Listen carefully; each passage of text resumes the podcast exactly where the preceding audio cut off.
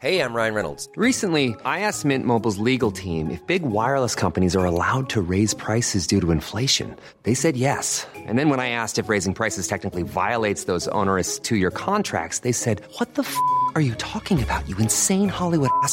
So to recap, we're cutting the price of Mint Unlimited from $30 a month to just $15 a month. Give it a try at mintmobile.com slash switch. $45 up front for three months plus taxes and fees. Promo rate for new customers for limited time. Unlimited more than 40 gigabytes per month. Slows. Full terms at mintmobile.com. Hola, soy Hanna Fernández, profesional de la comunicación y experta en bienestar y descanso. Bienvenido a este programa semanal de podcast en el que encontrarás charlas con grandes expertos que te ayudarán a alcanzar el bienestar físico, mental y emocional. Si quieres saber un poco más sobre mí y sobre mi trabajo, visita mi web hanafernandez.es. ¿Estás listo? Vamos, yo te acompaño. Aquí comienza tu guía para vivir bien.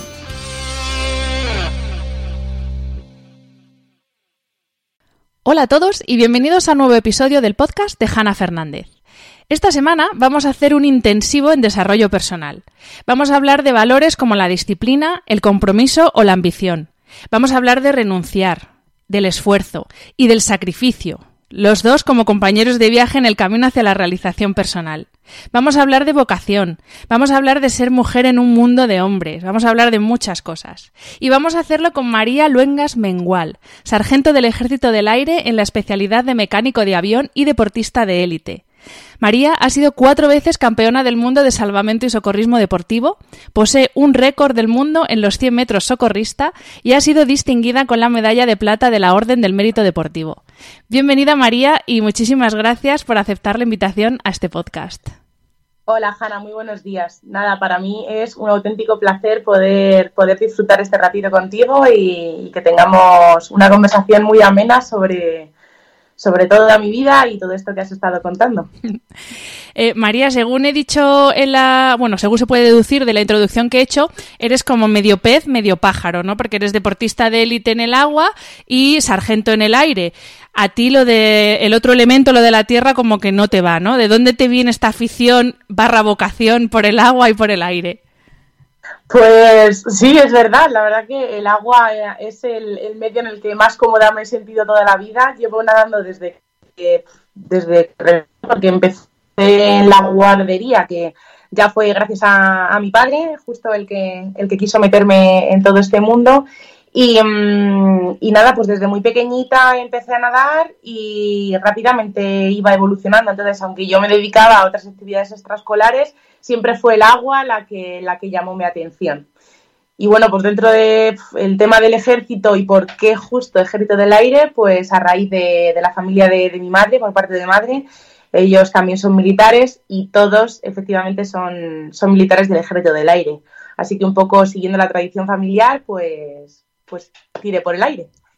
Y oye María, ¿cómo se consigue hacer realidad dos vocaciones a la vez? Porque si ya es difícil en la vida hacer realidad una vocación, y de hecho no todo el mundo lo consigue, hacer realidad la vocación deportiva y la vocación de servicio, que es eh, estar en el ejército, eh, es que es todo un logro. ¿Cómo se consigue hacer eso? Y encima bastante joven, porque tú eres muy joven. Pues priorizando. priorizando y sacrificando muchísimas cosas, Hanna, porque, bueno, pues eh, desgraciadamente mmm, el país en el que vivimos, pues el deporte no está lo suficientemente apoyado bajo mi punto de vista como, como, como puede estar apoyada en otros países. Entonces, pues un deportista de élite que, que, viene desde pequeñito dedicándose al deporte, eh, llega a su edad adulta, llega la, el momento de meterse a la vida laboral y de repente se encuentra con que mmm, tiene que limitar todos sus entrenamientos, tiene que bajar su rendimiento deportivo a nivel de deportista élite para tener que priorizar y dedicarse a, la vida profesional, al mundo profesional, porque es que si no te encuentras vendido. Entonces es, es, complicado, es complicado llevarlo, pues obviamente se baja, el rendimiento baja muchísimo una vez que empiezas a trabajar, una vez que, que, que, eliges a qué profesión te quieres dedicar el resto de tu vida, porque realmente ni las empresas, ni la sociedad, ni el gobierno apoya lo suficientemente el deporte de élite en este país como para que ese deportista pueda llevar toda su vida, mm, llevar toda su vida de, entrenamiento hasta, hasta, hasta las últimas coletadas, que realmente un deportista tiene que dejar el deporte muchísimo antes de lo que, de lo que debería si tuviéramos una, un, apoyo. Mm. Tú no te has bajado de un podium, de un campeonato ni mundial, ni europeo, ni civil, ni militar desde creo que del año 2012 y tanto a nivel individual como por equipos. Y lo has hecho en una disciplina extrema dentro del mundo de la natación que yo desconocía, no sé si la gente que nos está escuchando la conoce, que es la de salvamento y socorrismo deportivo. Y te quería preguntar, pues claro, yo pienso, uy, salvamento, socorristas, Baywatch, yo ya pienso en los vigilantes de la playa. pero sí que rojo. Efectivamente, pibones, pero es verdad que no sabía que existía una disciplina en la que competíais. Y te quería preguntar, te quería pedir que nos explicaras en qué consiste porque me imagino que tiene que ser bastante dura. Pues mira, es una pregunta además que es que se hace muchísimo. Incluso yo cuando empecé en el mundo del salvamento me la hice a mí misma porque eh, yo venía de, la natación toda la vida siendo nadadora y de repente mm, te dicen, oye, el tema del salvamento a ti se te podría dar genial. Y es justo eso, la gente no sabe que el salvamento, aparte de ser una profesión, eh, tiene una modalidad deportiva. Obviamente las técnicas del salvamento eh, deportivo, de las, de las técnicas del salvamento profesional, ¿no? De, un socorrista de playa, un socorrista de piscina, las técnicas se parecen porque al final lo que hacemos en salvamento es simular un rescate real.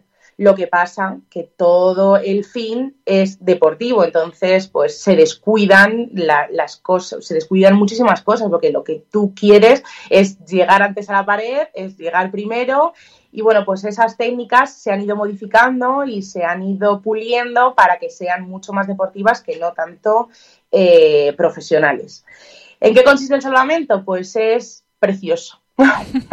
Te voy a vender un deporte que a mí me, bueno, me ha enamorado desde el punto desde el minuto uno que lo conocí, porque bueno, pues dentro de que natación, la natación siempre me ha gustado, pero es un deporte muchísimo más monótono. El salvamento tiene modalidades tanto en piscina como en playa entonces es un deporte donde hay una variedad enorme de pruebas y de habilidades que tienes que, mm, saber llevar, que tienes que, preparar para, llegar a ser un buen socorrista. En piscina hacemos rescates de, maniquís, eh, hacemos mucha natación con eh, apneas, natación con aletas, eh, y luego, por ejemplo, son pruebas más cortitas que las de playa. Eh, hablamos en piscina de a lo mejor 50, 100, 200 metros y luego playa, pues todo lo contrario. Son pruebas mucho más largas de circuito de boyas donde mezclas diferentes deportes. Hay que correr por la arena, hay que em, hacer un circuito de boyas nadando, luego em, remando con tablas, remando con un, con un kayak de mar, que es un K1.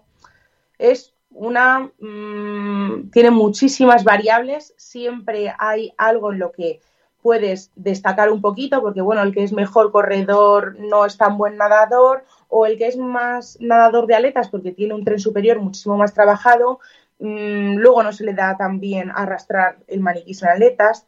Entonces es un, deporte muy amplio y sobre todo, Hanna, súper bonito para el espectador.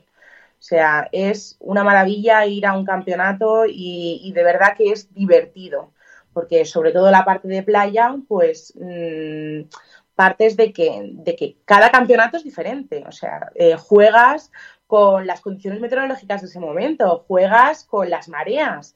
Y claro, pues eh, de un campeonato y otro hay una diferencia enorme y realmente se ve quién es más bueno técnicamente con olas, quién es más bueno técnicamente cuando está totalmente plato el mar. Mm, son cosas que eh, hacen divertida la competición. Estoy pensando en, otros deportes como triatlón o decatlón, por ejemplo, que también tienen como muchas disciplinas muy distintas. Claro, me imagino que tendréis que tener también un físico muy específico eh, para poder hacer de la bueno para técnicamente poder hacer lo mejor posible cada una de esas disciplinas, ¿no? Me imagino que una persona con cuerpo de atleta, corredor, velocista, pues como que no fallaría en alguna, ¿no? En la parte de correr por playa, por ejemplo, o nadar, no sé, no lo veo. Sí, sí, es, verdad. De hecho, es bastante complicado el llevar una, una, una, programación deportiva muy con un abanico tan amplio. Entonces, al final, pues cuando te vas haciendo mayor, como todo, te vas haciendo especialista de unas pruebas en concreto. Mm, vamos, mis entrenamientos con el entrenador, yo recuerdo cómo se volvía loco el pobre hombre para poder dividirnos por calles dependiendo de la especialidad a la que mm, tú mejor te dedicabas. Si, si tú eres una persona muy polivalente y eres un pedazo de deportista, pues hay días que tienes que dedicarte a un tipo de entrenamiento y días a otro, porque es que son muchísimas habilidades las que hay que desarrollar. Hemos hablado para el mar, hombre, trabajas muchísimo la resistencia, pero pero bueno, todas estas técnicas para las condiciones meteorológicas son importantes. Pero es que luego en piscina, pues, mm, pues muchísima potencia porque son pruebas muy cortas. Trabajas mucho la apnea, la, patada subacuática, que es algo que no, se, que no se entrena en natación, por ejemplo. Entonces se parte como de una, un entrenamiento base, que es la natación, y luego Mm, la parte específica, pues siempre orientada al tipo de prueba a la que tú te dedicas. Más resistencia, más fuerza, más fuerza de tren superior, más fuerza de tren inferior.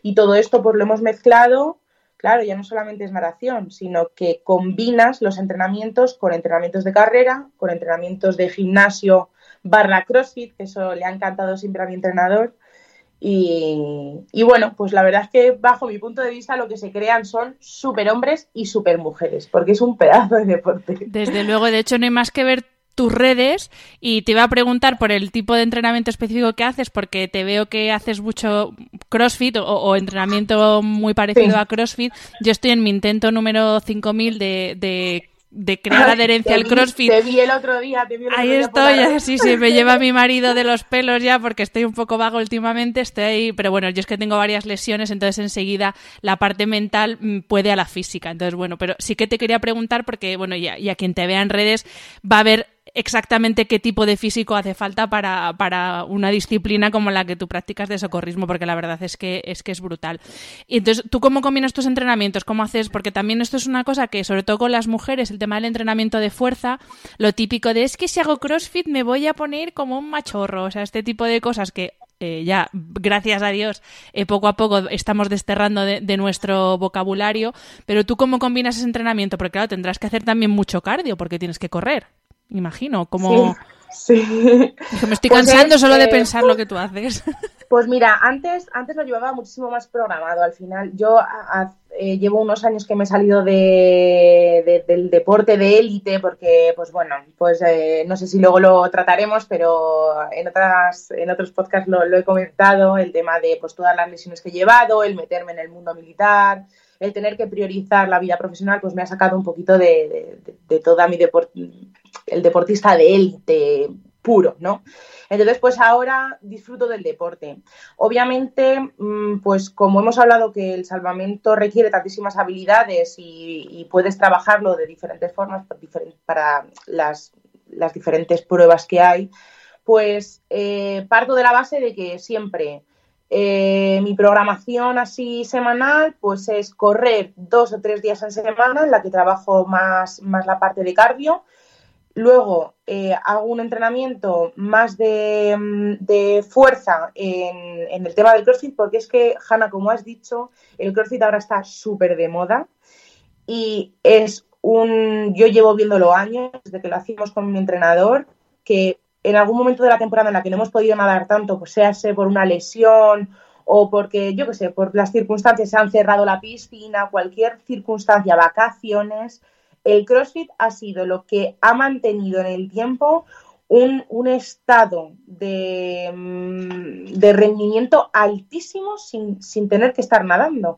Entonces, el CrossFit me parece como la base para cualquier deporte Mm, donde haya que trabajar un poco la fuerza, resistencia y la potencia, eh,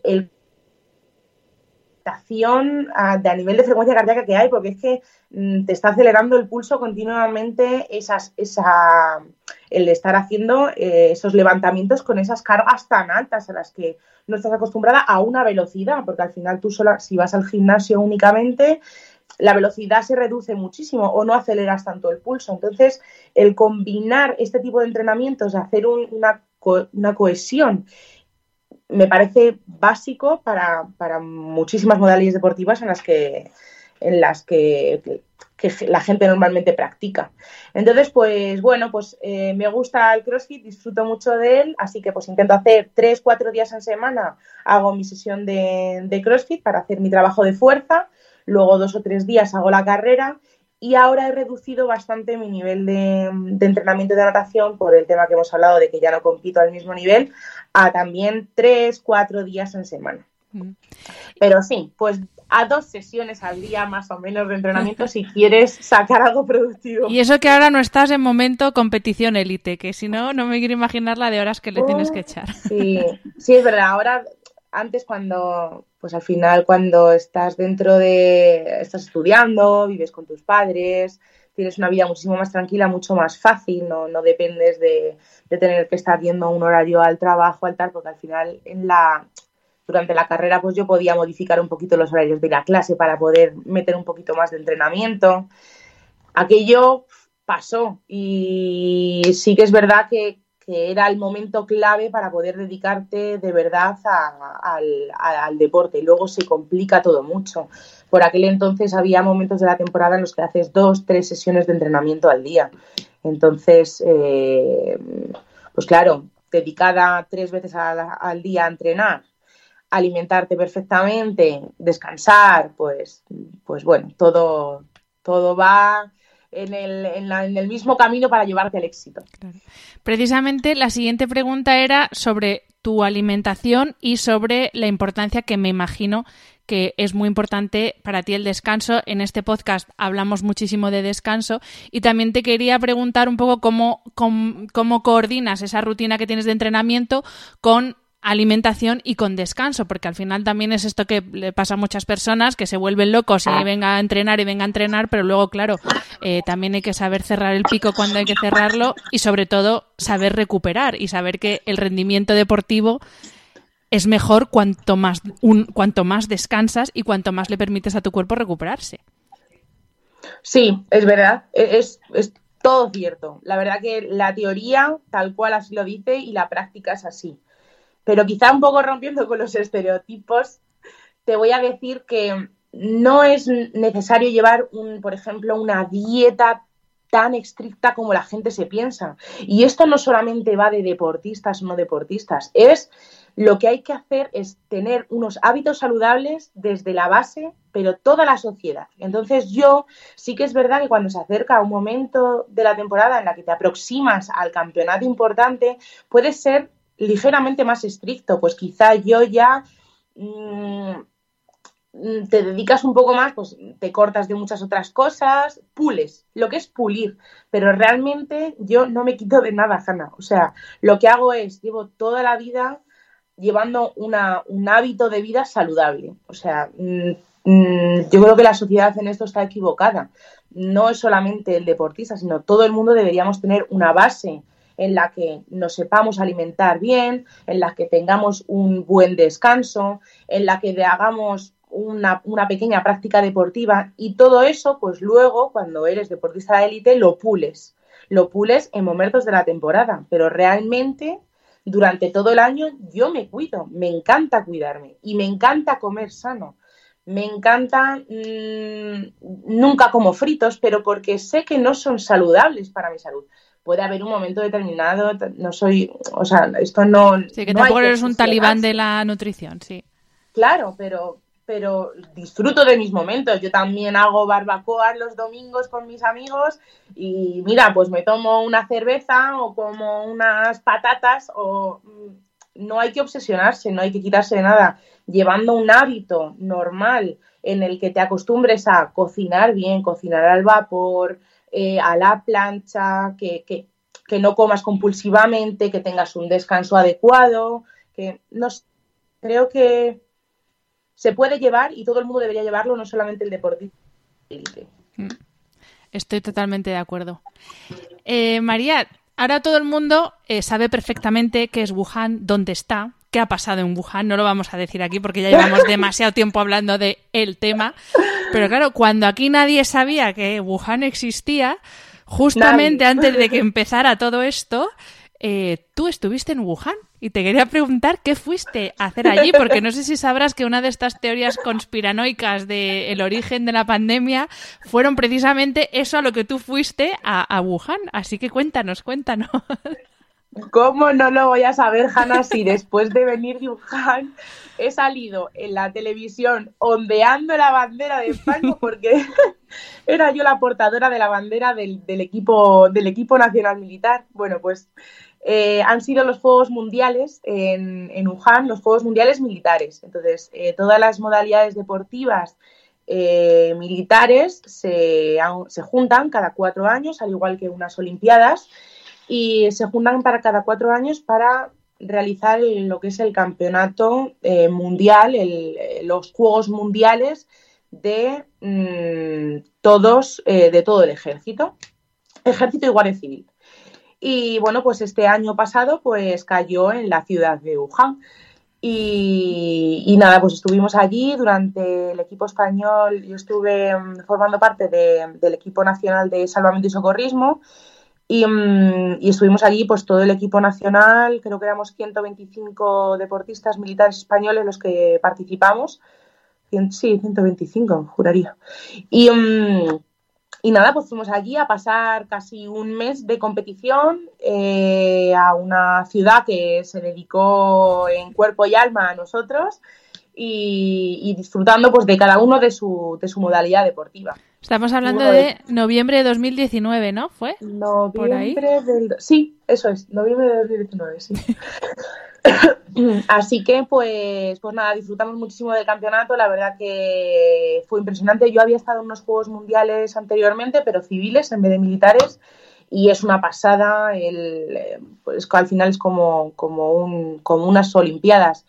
Mm, dando la vuelta al estadio olímpico, ver cómo la ciudad se vuelca, los deportistas, vamos, te dan un, nivel de protagonismo que, ni te imaginas. Entonces, pues, pues te sientes muy acogido por la ciudad y, mm, y bueno, y justo después de, de, eso, pues claro, salió la teoría conspiratoria de que se había soltado el virus allí, que nos lo habíamos traído.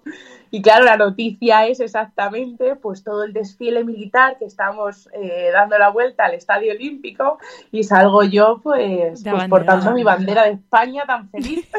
¿Quién te iba a decir a ti que unos meses después, fíjate la que se ha liado? Madre mía. Desde luego, desde luego.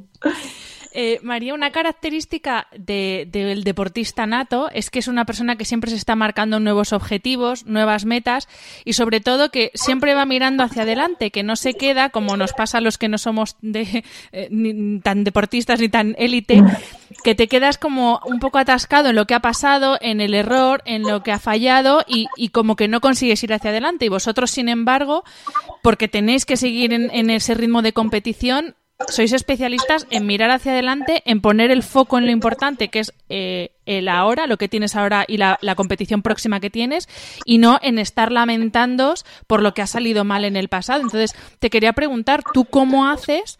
Esto ya es una entra más dentro de lo que es la gestión mental o la gestión del estrés. ¿Cómo haces para poner el foco en lo que te ocupa en el momento presente y no estar pensando en esa competición, pues eso, en el juego de Wuhan, que te, en los juegos de Wuhan, que te salió no sé qué mal, que no hiciste tal. ¿Cómo haces para mantener el foco? Pues, eh, pues mira, hay que tener, lo más importante, como dices, es que hay que tener los objetivos muy claros. Entonces, no, no puedes estar arrepintiéndote por, por, lo anterior, porque es que mm, siempre hay que sacar la parte positiva. Una de las cosas que a mí siempre me han gustado eh, de una competición, cuando salgo de nadar, mm, me gusta salir del agua, eh, que no todo haya salido perfecto. Porque cuando algo no ha salido perfecto, es que hay todavía capacidad de mejora. Todavía tengo por delante mucho que conseguir. Entonces veo un objetivo eh, mi siguiente objetivo lo veo desde que estoy fallando en el anterior, ¿sabes? Siempre los deportistas necesitamos tener continuamente objetivos y vamos, esta es mi forma de hacerlo. Mm, analizando un poco la prueba que acabo de nadar, pues mm, viendo los, los, errores cometidos en ese momento y desde ese mismo momento, en ese punto, empieza mi siguiente objetivo. Digo, ¡buah! Todo lo que me queda por delante por mejorar. Es que entonces eso me da a mí una proyección, una motivación mayor mm, para poder seguir la temporada, para la siguiente temporada todavía seguir sacrificándome y mejorando cada día. Entonces, mm, eso cuando hay cualquier fallo, pero es que tenemos que estar continuamente los deportistas pues adaptándonos un poco a la situación que tenemos en el momento. Ahora se ha visto con, todo el tema del confinamiento eh, que o confías en tu capacidad de sacrificio o es muy difícil de llevar. Entonces hay que saber que no tienes más opción, no tienes más opción que reinventarte y decir cómo puedo exprimir, cómo puedo sacar lo mejor de mí en este, en este momento que la vida me está poniendo estas complicaciones, ¿no? El confinamiento ha supuesto para cualquier deportista de élite, por ejemplo, una baja de rendimiento de, pues no sé, del 70% de, de la carga de entrenamiento que podía llevar, porque claro, aún llevando entrenamiento en nuestras propias casas, que lo hemos hecho la mayoría que hemos podido, pero claro, eh, la carga de entrenamiento ha disminuido una barbaridad más. Claro, porque a ver, ¿cómo te montas tú una piscina en tu casa así de la noche a la mañana? Claro, hay deportes. Bueno, he visto cada vídeo de gente encima de las mesas con las gomas puestas atadas en la puerta. Claro, es que, es que es espectacular. O sea, yo me he reído un montón, pero claro, es que es la manera. Tenemos que reinventarnos. Hay que tener el objetivo claro y, y, tirar para adelante con lo que tenemos. Entonces, ha habido, todo esto ha sido, una repercusión en la motivación, una repercusión psicológica en todos los deportistas bestial. Entonces, pues pues hay que la necesidad de, ser una persona eh, muy resiliente para, para, pues para, para, llegar a adaptarte a lo que te toca y, y, tirar para adelante. Y un poco pues disfrutando al final de lo que hacemos. Eh, el deporte es nuestra vida y la vida es nuestro deporte. Y, y, bueno, pues un poco confiando en ti y disfrutando de lo que haces, pues tiras para adelante. Hay días mejores, días peores, pero hay que tener el objetivo claro y y decir, habrá un momento mejor y podré disfrutar de, esto como lo hacía, lo hacía antes. Has mencionado eh, varias veces además palabras como sacrificio sobre todo, pero también has hablado de disciplina, has mencionado esfuerzo y, quería precisamente que, hablásemos de estos tres valores que además son valores comunes tanto al ámbito deportivo como al ámbito militar, al ámbito castrense, que son como tus dos mundos. Y, y en este mundo que vivimos de la instafelicidad, parece que es que todo es fácil y todo es ya y como que las cosas no cuestan. Y entonces, claro, luego esto lleva a unas frustraciones bestiales en la gente porque Claro, tú eh, cuatro veces campeona del mundo, claro, pero esto no te viene a ti porque un día te levantas, uy, hoy, tengo buen día, hoy voy a ganar. No, o sea, tú te lo has currado a base de disciplina, de sacrificio y de esfuerzo. Y me gustaría que nos hablaras de estos tres valores en concreto porque creo que en nuestra sociedad cada vez se enseña menos, además, desde pequeñitos, cada vez se enseña menos en que es que las cosas cuestan y que para conseguir algo que ser disciplinado, constante, hay que renunciar, que también lo has dicho, que para mí es una palabra que tiene que estar en el centro de nuestra vida, porque elegir es renunciar y eso eh, no nos entra en la cabeza. Total. Así que háblanos porque tú en estas tres cosas, estos tres valores, mm, sé que tienes experiencia. Pues es verdad que, en ambos, en ambos mundos es, es, algo, son unos valores que están están muy unidos, ¿no? Es algo básico en, tanto en el mundo militar como en el mundo del deporte. Em, el código militar está marcado por estos valores, disciplina, honor, sacrificio, mm, compañerismo, respeto, cosas que yo he visto dentro del mundo militar, que yo he vivido en el mundo militar, pero es que vienen totalmente ligadas al mundo deportivo. O sea, lo he dicho siempre, mm, yo he visto, yo he crecido, he crecido junto a compañeros, junto a amigos de mi instituto, luego de la universidad, anteriormente del colegio, y creo que una persona deportista crece con estos valores. Eh, el, saber esforzarse para, al final, pues saber que tienes que sacrificar muchísimas cosas, que tienes que renunciar a todo para poder llegar a, eso que, más, que más ansias, que más deseas. Y eso requiere muchísimo esfuerzo. El, entender que, pues que no, que no vas a tener tanto tiempo para, para, hacer otra, otra parte de tu vida, pues para dedicarle a tus amigos, para dedicarle a tu familia, porque tienes la obligación tú interna de, mm, de de, cumplir tus objetivos. Eso es algo que se aprende dentro del deporte y es algo que también se ve dentro del mundo militar. El compañerismo, el respeto, eh, al final te enseñan a que hay una jerarquía y eso te hace ser una persona humilde. Humilde como humilde en el deporte, porque cuando tú ganas y tu compañero de al lado no gana, tienes que saber llevarlo, hay que saber ganar. Cuando tú pierdes y ves que tu compañero te apoya, también hay que saber perder y saber reconocer en, la persona que tienes al lado, en tu compañero de entrenamientos, cómo te está apoyando. Eso son cosas que eh, si no si no te pones al límite, no te vas a encontrar en esa situación. La vida no te lleva tantas veces hasta ese punto. Entonces, es algo que dentro del deporte se encuentra. Alguna vez lo he hablado con algún compañero, con algún amigo o con la familia, ¿no? De, joder, yo no sé nunca si tendré hijos, realmente. Pero si tengo hijos, sé que quiero que mis hijos sean deportistas, ya no solamente por los hábitos de vida que van a llevar, hablando de salud, de... No, sobre todo por los valores que te da el deporte. Yo, dentro del mundo deportivo, es donde más cómoda me he sentido, donde más acogido te puedes sentir. Muy de verdad muy abrazado por todo el mundo, todos estamos a una, todos a sufrir juntos, todos a sacrificarnos por aquello que más deseamos. Si no, no hay nada más en esta vida que una que eso. ¿Y, cómo es un día en tu vida? Porque yo, claro, me digo, ¿cómo será un día en la vida de María? Porque es eh, la faceta militar, la faceta deportista. También tienes vida personal. Eh, me imagino que orden y disciplina, sí, pero, pero ¿cómo es un día a día realmente en tu vida? Incluso ahora que ya no estás como en la alta competición, pero bueno, que sigues entrenando y ya entrenas más que el 90% de la población. ¿Cómo es un día en pues tu vida?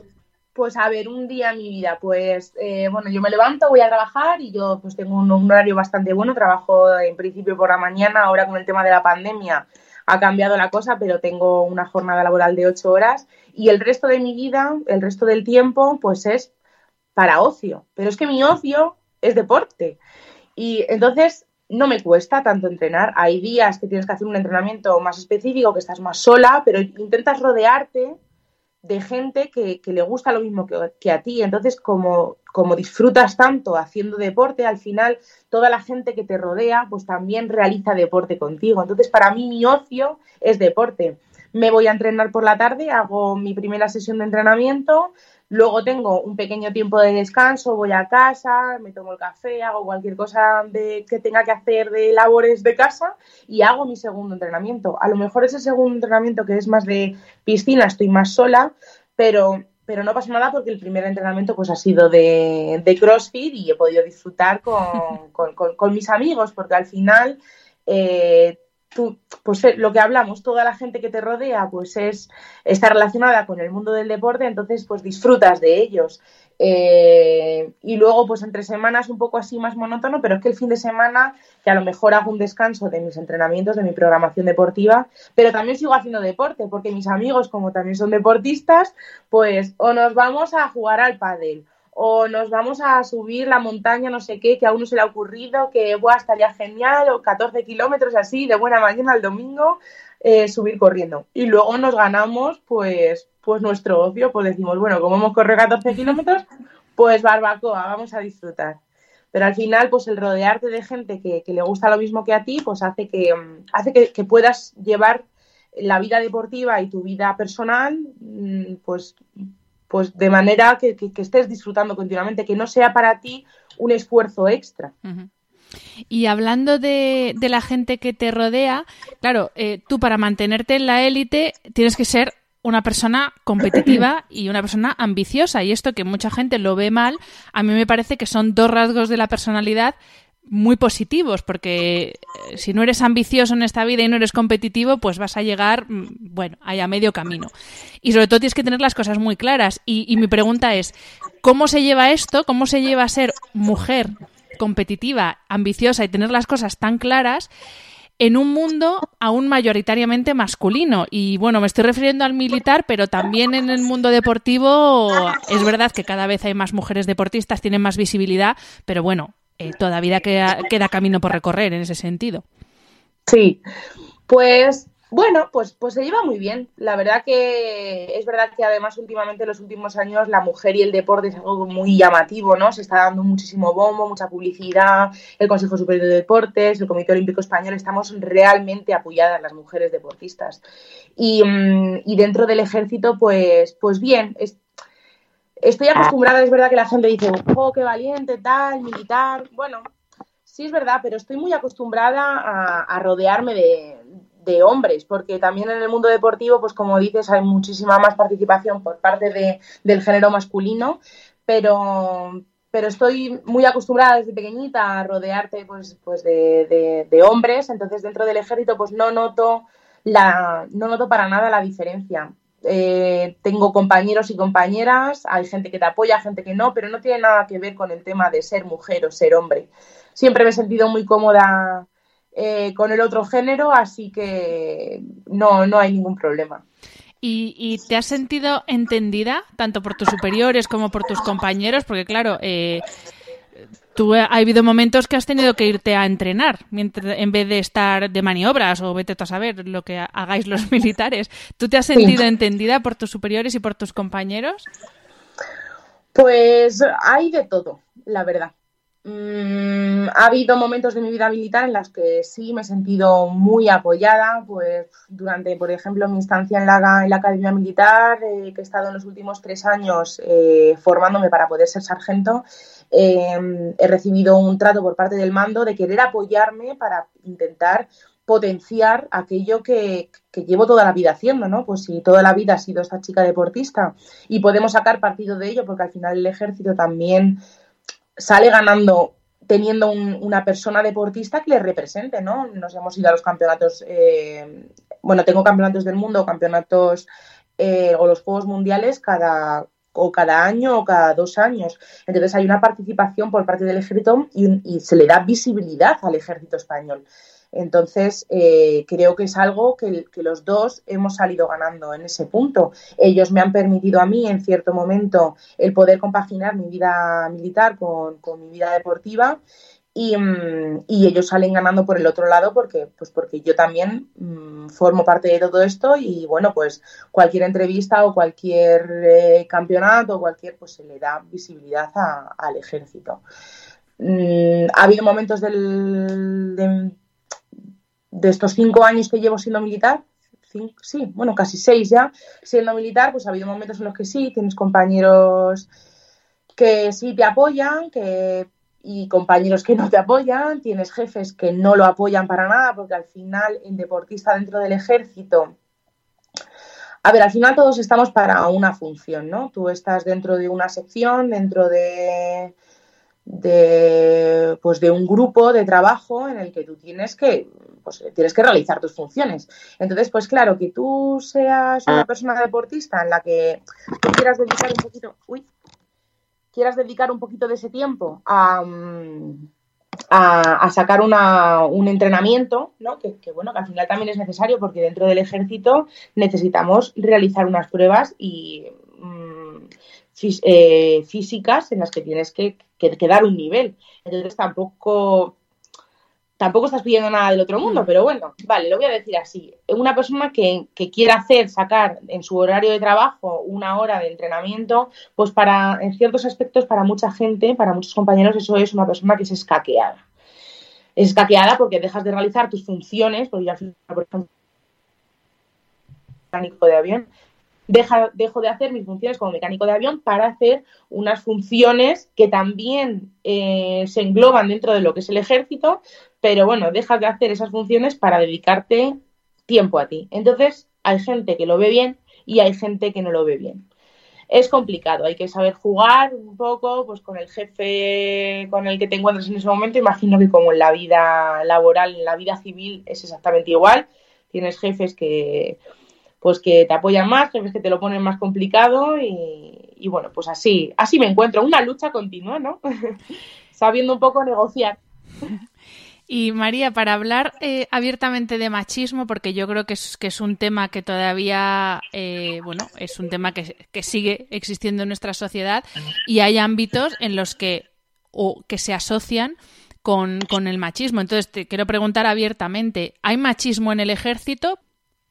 Pues mira, Hanna, esto eh, creo que se pregunta mucho lo del machismo en el ejército porque creo que hay un desconocimiento por parte de la sociedad a cómo el ejército ha cambiado a día de hoy. Ha cambiado de manera vertiginosa. O sea, la sociedad de verdad tiene una, una visión súper equivocada.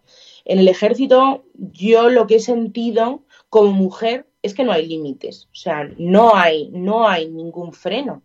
Hay una igualdad de oportunidades para los hombres que para las mujeres. No hay distinción por parte, por parte de, de, la, de la, institución para que una mujer realice mm, unas, unas, funciones diferentes a las del hombre. Para nada. La mujer está totalmente preparada para realizar las mismas funciones en el ejército que un hombre. Entonces, realmente no hay machismo. De hecho, eh, el ejército español eh, ha hecho en los últimos años una incorporación de la mujer en las Fuerzas Armadas, pues desde 1988 creo que la mujer entró dentro del ejército y hay una, ha habido una evolución, ha habido una, una progresión en la que ahora mismo creo que partimos con un 12% de las mujeres que están dentro del ejército. Y si no hay más mujeres es porque realmente la sociedad desconoce la labor que tiene esta institución. Entonces, no hay, no hay mucha publicidad, no hay mucha información para que a la sociedad civil le, se interese por este tipo de, de institución, por el ejército. Pero no, realmente yo no he sentido que haya machismo. Creo que el machismo viene más en el valor de cada uno, en los valores de la sociedad. Es decir, al final, sí, yo lo puedo, mm, puedo decir, no, es que es, es, he recibido machismo de esa persona que es militar, entonces ya es en la milia y machismo. No, no, no. Esa persona es individual, fuera de que sea militar, de que él puede ser militar y, perfectamente mm, tener unos valores en pro del el machismo o en, totalmente en contra. Y eso yo sí que me lo he encontrado. Me he encontrado, obviamente, compañeros que, pues, que tienen, que, son machistas. Bueno, pues al final que no ven, no ven bien la mujer tan empoderada, pues encima yo, deportista, pues una mujer empoderada, pues asusta.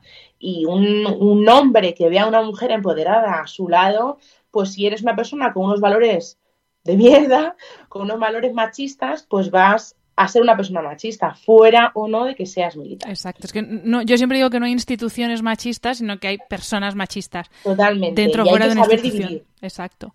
Y, y, en el, y en el otro lado, en el ámbito civil, ¿Tú te has encontrado con actitudes machistas? Y antes lo hablábamos, no solo de hombres, sino también de mujeres. Por ser mujer militar, por ser mujer deportista, ¿te has encontrado ese tipo de actitudes?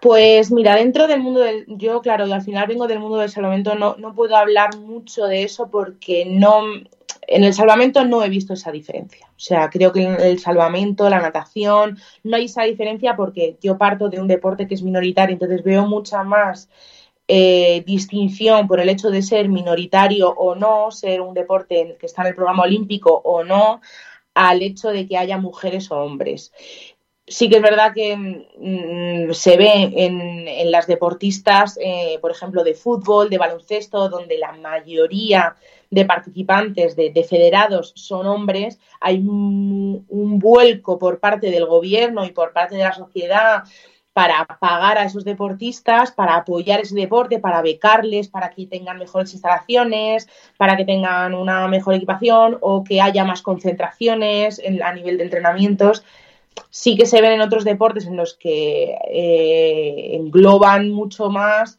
pues al, hombre deportista. Pero dentro de la natación o dentro del salvamento mm, yo no he notado esa diferencia, no he notado ese machismo que tú dices. Mm.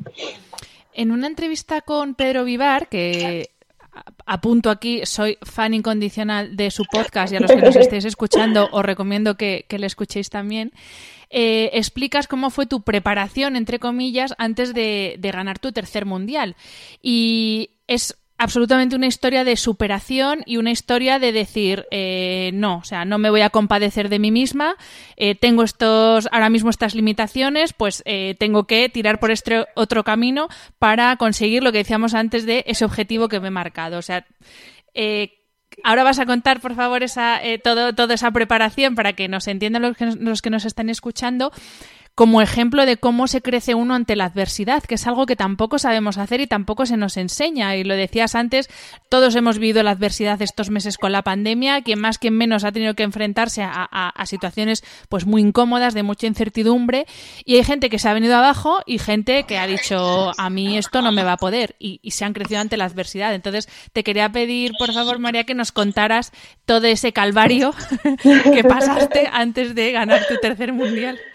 Creo que esta historia voy a poder contarla toda mi vida. Voy a recordar ese año, pues vamos, no sé. Eh, fue un año, mm, pues el más, bajo mi punto de vista, el más difícil de mi vida, pues a, eh, nivel de gestión emocional como, como para, para mis entrenamientos de rendimiento deportivo.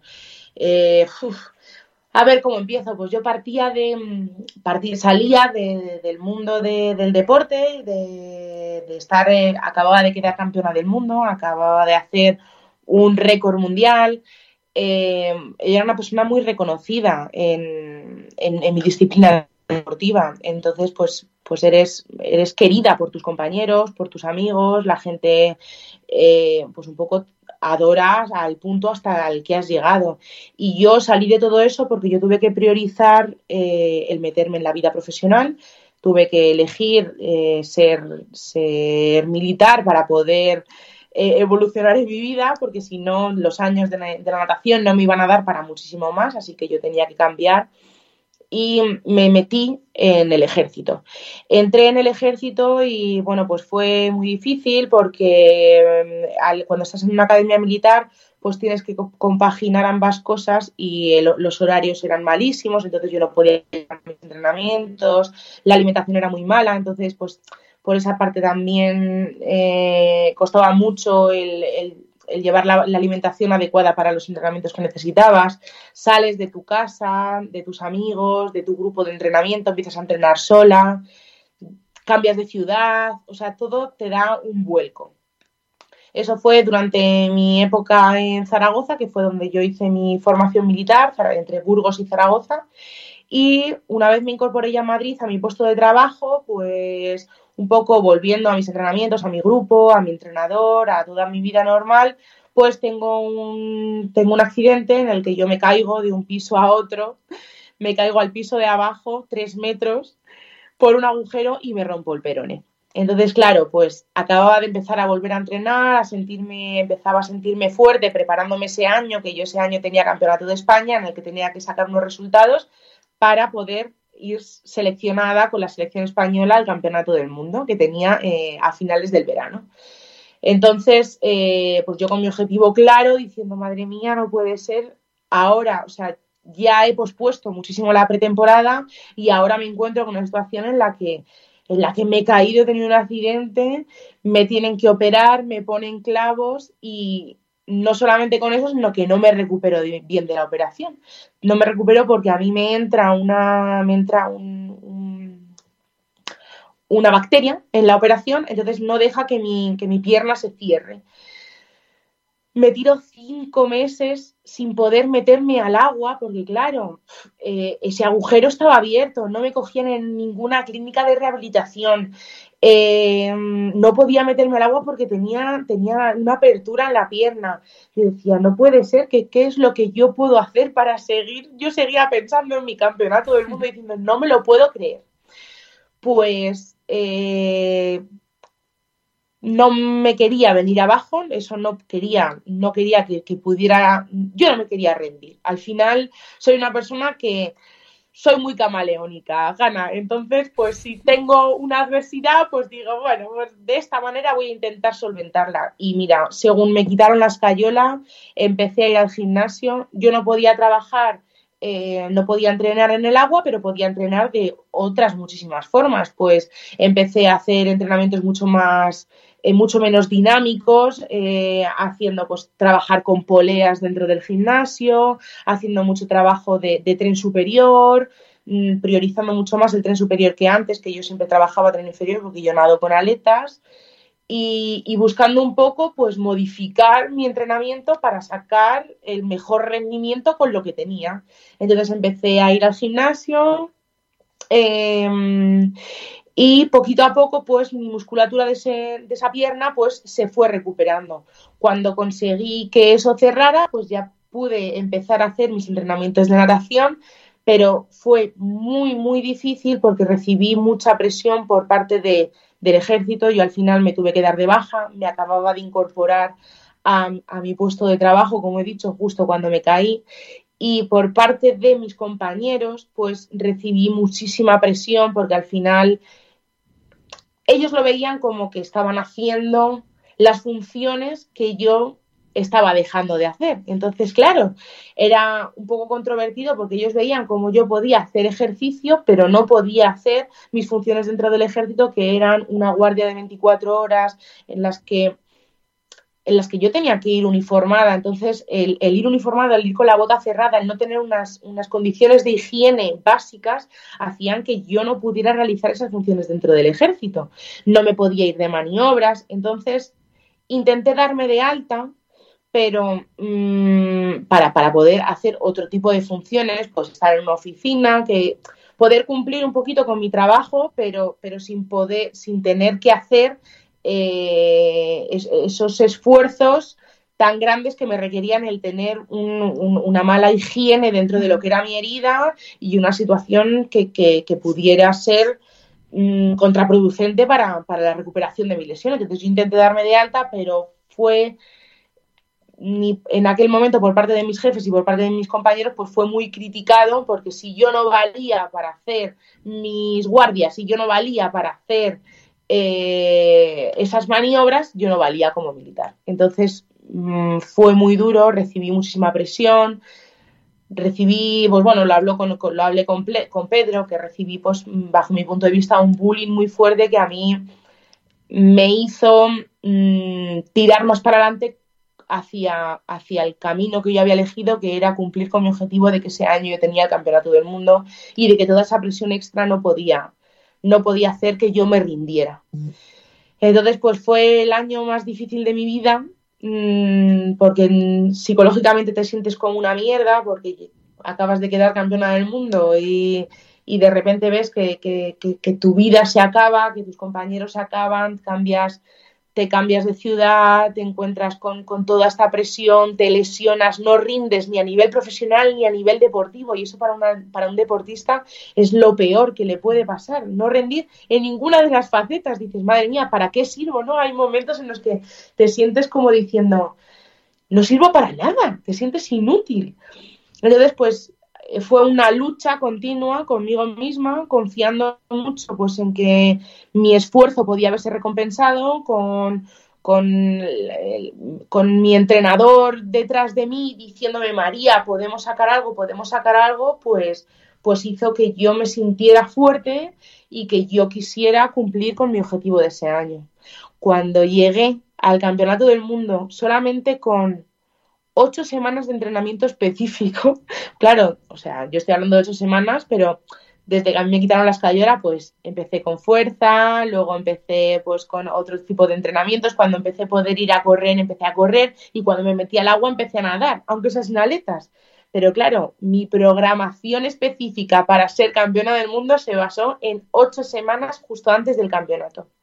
Cuando llegué al campeonato y saqué lo que saqué y gané, Hanna, digo, o sea, nunca me he sentido más orgullosa de mí misma, de decir, madre mía, con todo esto he tirado para adelante y lo he conseguido, o sea, es verdad que no saqué mi mejor marca personal, pero es que había conseguido volver a ser campeona del mundo con todo lo que, sobre todo a nivel psicológico, había supuesto para mí ese año.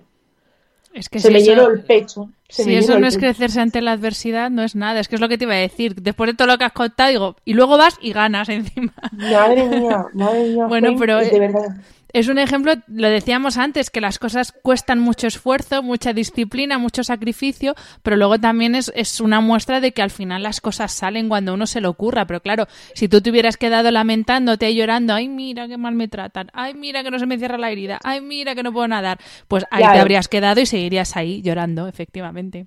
Mm. Sí, sí, sí. O sea, son al final, pues eso, el, volvemos a los valores de antes, ¿no? A, al confiar en uno mismo, al tener un carácter en el que hay que crecer, hay que tirar para adelante, hay que crecer ante la adversidad y con esos valores, con esos principios, pues se puede con todo. Lo mío fue una lesión y fue meterme en el mundo militar y fue pues abandonar todo eso, pero es que se ven muchísimos deportistas, vamos, a mí me es impresionante ver a un deportista eh, cómo puede hacer, mm, no sé, ver a un deportista sin un miembro y hacer un levantamiento de pesas en cuando la gente no para de quejarse de no, es que no puedo porque tengo, me he torcido el tobillo, no, es que tengo una hernia, madre mía, tengo lo de la hernia, escuchado, Hanna, que digo, no, es que mm, la hernia no es para nada limitante, hay que saber tratarla. Es que tengo compañeros que también han sido campeones de Europa con una, dos y tres hernias y no pasa absolutamente nada. Hay que dejar de excusarse y saber cuál es su objetivo. Para mí era el campeonato del mundo, pero para una persona normal es, para una persona mm, que, que no se dedique al deporte, pues es un, objetivo un poco más normalizado, ¿no? Pues quiero conseguir este año hacer 10 dominadas, quiero conseguir este año bajar 5 kilos de peso, quiero conseguir cuidarme y quitarme el colesterol, no lo sé. Esos objetivos, con ese objetivo claro, se puede, eh, se, va tratando y poquito a poco se van consiguiendo. Y hay que dejar de excusarse en todo. Mm, no sé. Sí, sí, totalmente. Eh, María, para ir terminando la entrevista, eh, precisamente en otro vídeo tuyo que encontré bichando por YouTube, em, hablas de, de por qué todavía tenemos que vivir la vida que se espera que vivamos y que es, aunque hablemos muchísimo de libertad y de elegir y todos seamos muy modernos para todo, pero sí que es verdad que todavía hay como unos, ¿no? unos patrones establecidos de cómo tiene que ser la vida según seas hombre, según seas mujer, según has nacido aquí, has nacido allá. Y tú en ese, en ese vídeo precisamente hablas de todo lo contrario, de, de por qué, pues en el caso de las mujeres, por qué nuestro camino tiene que ser tener un trabajo estable, una boda, tener hijos, hacerte viejo y, morirte. Y, no, y, y, tú eres un ejemplo de, de, una persona que está viviendo la vida que ha elegido vivir, aunque no entre dentro de los estereotipos o de la vida que se espera que, que lleve una, una, mujer, una chica como tú.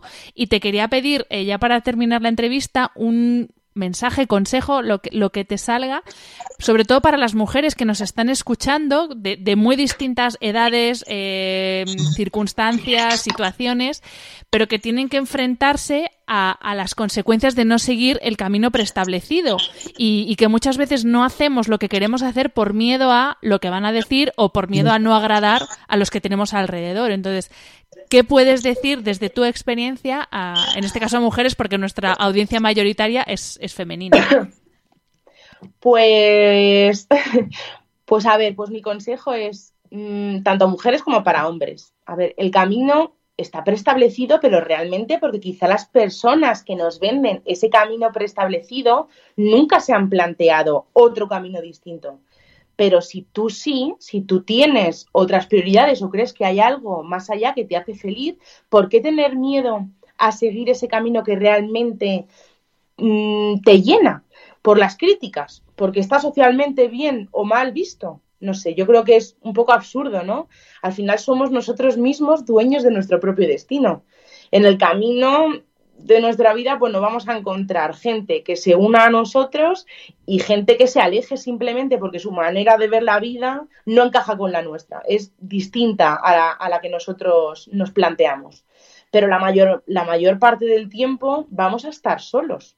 Y para nada, a mí personalmente, me gustaría estar sola haciendo algo que no termina de llenarme o que no, no me termina de hacer feliz, ¿no? Quiero poder que, llegue el día de mañana, poder mirar atrás y decirle y decirme a mi vida, a mí mismo, Dios, qué bien lo has hecho, María, o al menos poder decir, joe, mira, qué bien te lo has pasado. Desde luego. Eso, eso es el verdadero éxito en la vida. Poder decir, cuando sabes que, que se acaba la cosa, que se acaba la fiesta y decir, joder, qué bien te lo has pasado. Eso para mí es, es, es un, una medida de éxito en la vida muy buena.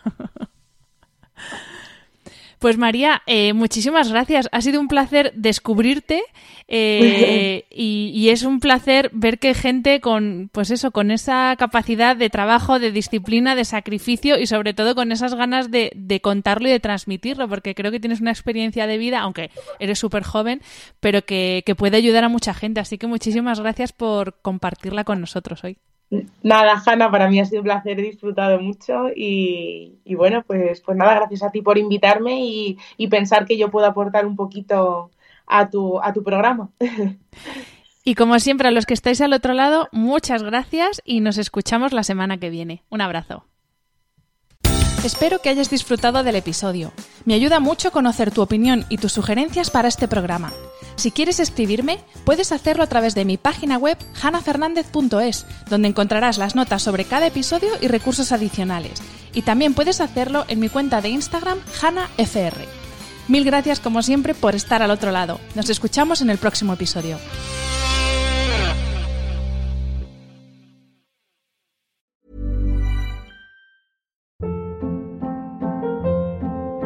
Hold up. What was that? Boring. No flavor. That was as bad as those leftovers you ate all week. Kiki Palmer here, and it's time to say hello to something fresh and guilt-free. Hello Fresh. Jazz up dinner with pecan-crusted chicken or garlic butter shrimp scampi. Now that's music to my mouth. Hello Fresh. Let's get this dinner party started. Discover all the delicious possibilities at hellofresh.com.